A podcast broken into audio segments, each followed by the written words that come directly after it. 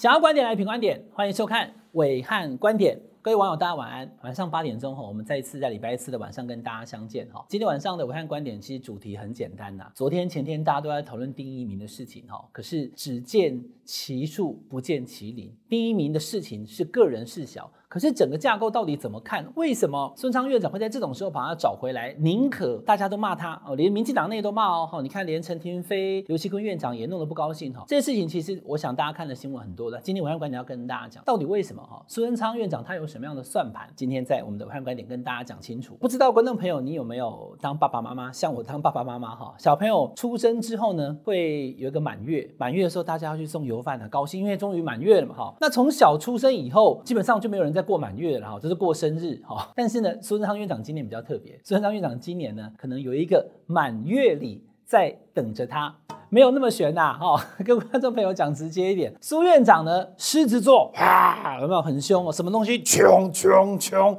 骂下属干嘛？他个性冲啊，又打橄榄球。七月二十八号，狮子座，孙昌院长呢，他是七二八生日。那今年的七二八，他过完生日以后呢，嘟嘟好，往后一个月。哎，有没有？身体还移了一下，七二八到八二八，四大公投就要来了。所以四大公投案呢，将是苏院长今年不可逃避的满月礼。又或者是 满月惩罚，到底是什么？好，在今天跟大家谈清楚。四大公投案，第一个国民党所提的公投榜大选公投，第二个国民党所提的反莱猪公投，第三个黄世修所提的核四重启公投，以及第四个就是潘忠正老师的真爱早教公投。那这四个公投案在此前几次的这个暐瀚观点，我都跟大家谈过了哈。看起来也许会有三案甚至四案通过的可能性。那一旦通过了以后会怎么样呢？大家都在讨论。那所以今天就跟大家讲了，如果八二八公投案通过。三案甚至通过四案，苏院长他会不会下台呢？我先跟大家说哈，因为政治它有一个前后的分水岭，就是我们七次修宪的这个其中修宪前跟修宪后的不同。年纪如果跟伟汉差不多的人应该记得哈，曾经有一个画面是连战，他跑到立法院要去备询，因为行政院的院长要到立法院备询，这个大家都知道哈，可是进不去，因为民进党立把他挡住，不让他进来了哈，所以他很生气，他还比了一个啊倒赞的一个手势哈。以前在我们经过七次修宪之前，观众朋友必须了解，行政院的院长，我们中华民国的宪法，它是双首长制。总统呢，他原本也不是民选，是国民大会选，后来改制为民选。行政院长呢，原本呢也不是总统指定是谁就是谁啊。我现在找赖清德，我现在找苏贞昌，他就是了，不是的。总统他举荐了一位国之栋梁，这个人呢推荐他为阁揆，那他就去组阁，他要把这一个整个行政团队给组起来，所以他叫阁揆嘛哈。他要去密才啊，哎，我觉得谁不错谁不错，我把他找来。那这个过程当中，除了国防、两岸跟外交这三个领域是总统职权之外呢，其他照理说都是行政院长负责。这点要先讲清楚了哈。但是经过修宪之后呢，现在行政院长已经没有以前的国会同意权了。什么意思？在修宪之前，行政院长被提出之后，他必须要到立法院进行国会的认证，好，要过半的立委同意说，哎，这个人可以啊，我看他不错啊，哈，那他可以当行政院长。不行，郝柏村连战当时都是这样。可是现在已经不用，所以呢，现在的行政院院长基本上虽然他还到立法院去备询，可是他只听命于一个人，就是总统。总统是他的唯一权力来源。以前的行政院院长还有国会的认证，大家知道它是一体的两面哦。有国会的认证，它是一个门槛，是一个关，它是一个条件，看起来很难。但是经过国会认证同意的行政院院长，他也等同取得了民意，因为民众投票给立委，立委再投票给这个行政院长认证他。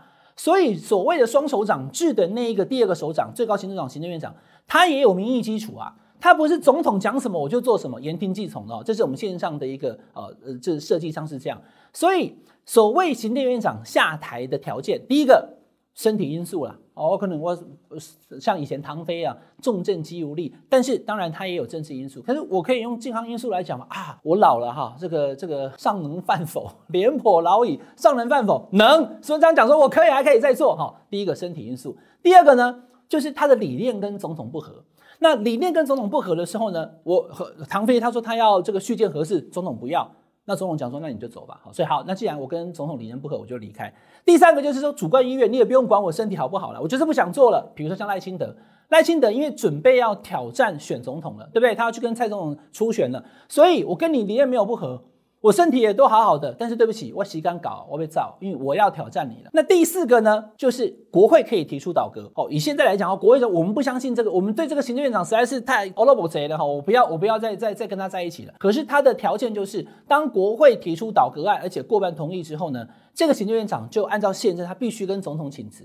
可是呢，总统同时也就解散国会，国会就要重选，所以立法院的李委员讲说啊，我等于是自己杀自己，所以到现在为止，其实基本上倒阁是一个相当难的了哈。那第五个是什么呢？第五个就是总统要求你下来，你就要下来。那原本还有第六个，好，那现在这个因为已经不存在。什么是第六个？就是原本在修宪之前，只要立法院一改选，新的国会上来，院长就一定要请辞，因为他是新国会，我是国会同意的嘛。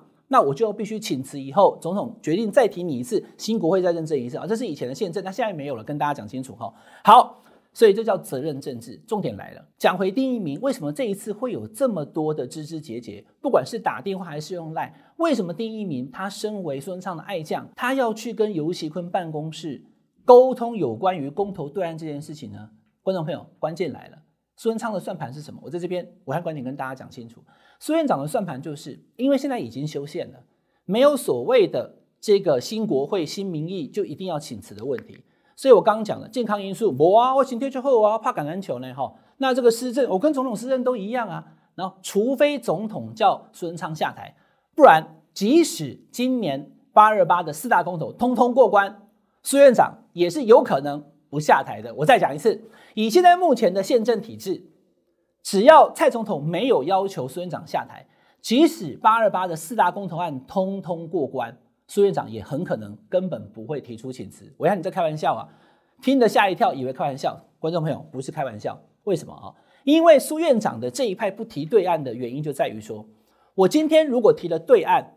然后在公投当中，我提的案子没过半啊，这一个不是过半，是四分之一，百分之二十五趴输了。我提的公投案没有过，但是呢，四大公投案过了啊，那我就表示我被民意给否决了啦。哈，形同在宪政上责任政治，那我就应该为自己负责。所以苏院长才会百般的认为他不要提这个对案呐、啊。想提对案的有谁？有柯建铭，有赖清德，有游锡堃。哦，我们民进党为什么不提对案？我们现在目前支持莱猪是要跟美国好啊。那国民党说要反莱猪，那国民党不要跟美国好。我们今天支持三阶是为了要发电呐、不然北台湾一千万人怎么办？这话题我们都谈过了哈，所以要求提对案，但偏偏苏贞昌就是不提，因为他的算盘是说，嘿，我现在只要不提，就算公投案四个都过，那我就会讲说，哦，这个是民意的选择啊，我就会按照民意来做，继续干下去啊，永远当行政院长，他没有下来啊。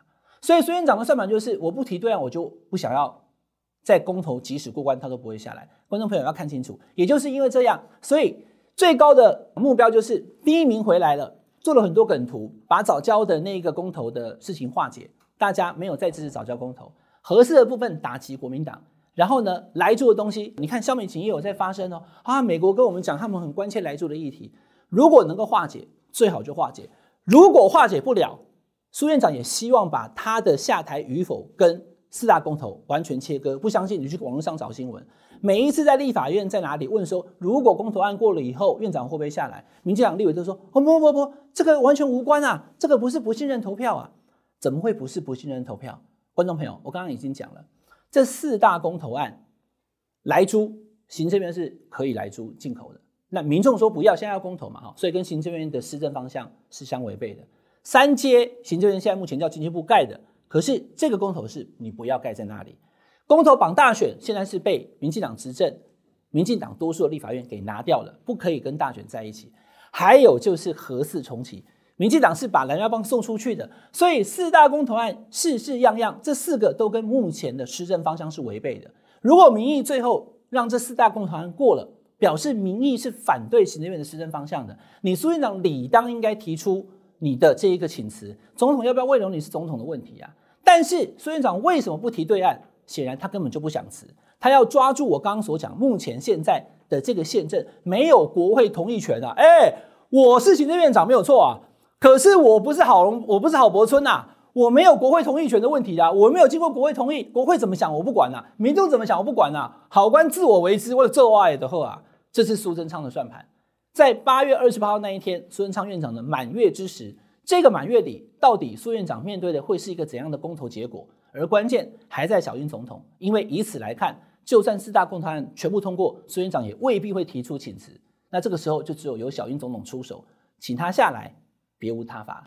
以上是这个礼拜的武汉观点，我们超前部署，先跟大家谈一谈电火球的满月礼，四个月以后会不会发生？我们就拭目以待。请大家订阅我们品观点 YouTube 频道，订阅、按分享、按小铃铛。我们下礼拜再见了，拜拜。